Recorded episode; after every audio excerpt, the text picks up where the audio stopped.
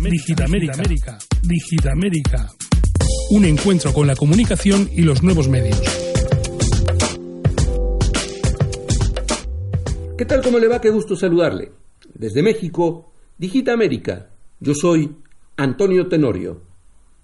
Dos características muy propias tiene el perfil de quien se conecta a Internet en América Latina y el Caribe. La primera es que su medio predilecto es el teléfono inteligente.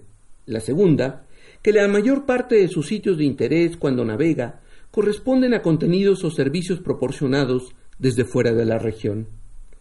El uso de una computadora como medio principal para acceder a Internet en América Latina y el Caribe no deja de disminuir. Caso contrario del número de conexiones que se hacen a través de la red 3 o 4G, es decir, mediante teléfonos móviles, de modo preferente, aunque aparecen también como medios de conexión tabletas y consolas de juegos.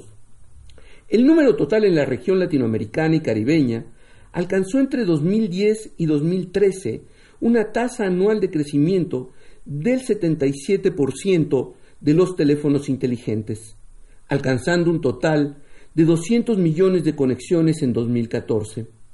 El porcentaje global que representa es el 30% y se halla en los estándares mundiales. Se espera que el conjunto de países latinoamericanos y del Caribe alcanzarán la cifra de 600 millones de conexiones mediante teléfonos móviles en los próximos años. La expectativa no suena nada mal para quienes desde el mercado de lo privado se dedican a atender redes tecnológicas 3 o 4G y para quienes venden teléfonos móviles.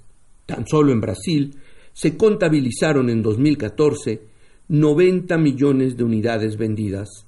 Nada mal. Por otra parte, una vez conectado, el usuario latinoamericano y del Caribe contabiliza un poco más de 21 horas por mes. El promedio en el mundo es de 22.8 horas contando que Europa y Estados Unidos rebasan ese promedio.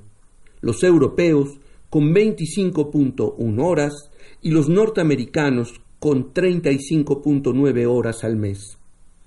Es interesante constatar que a diferencia de países en otras regiones, como es el caso de japoneses, coreanos o rusos, quienes prefieren portales cuyos servicios tienen un origen local, en América Latina y el Caribe la tendencia marca que los principales sitios a los que se conectan sus habitantes se asientan fuera de la región. Así, Google y sus sitios como YouTube, Facebook y sus servicios conexos, los sitios de la plataforma Microsoft, Bing, MCN y otros, así como Yahoo, Wikipedia y Terra, constituyen las principales fuentes de acceso e información en Internet de latinoamericanos y caribeños. Difícil aventurar una explicación única a este fenómeno. Imperialismo cultural se le hubiera llamado en otra época. En esta, múltiples factores convergen. Uno de ellos, sin duda, lo constituye la muy particular, intensa y contradictoria historia que América Latina y el Caribe nunca, nunca han dejado de tener con los Estados Unidos.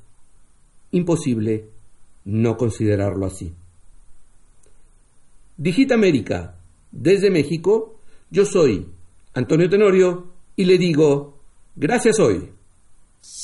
Digita América, Digita América. Un encuentro con la comunicación y los nuevos medios.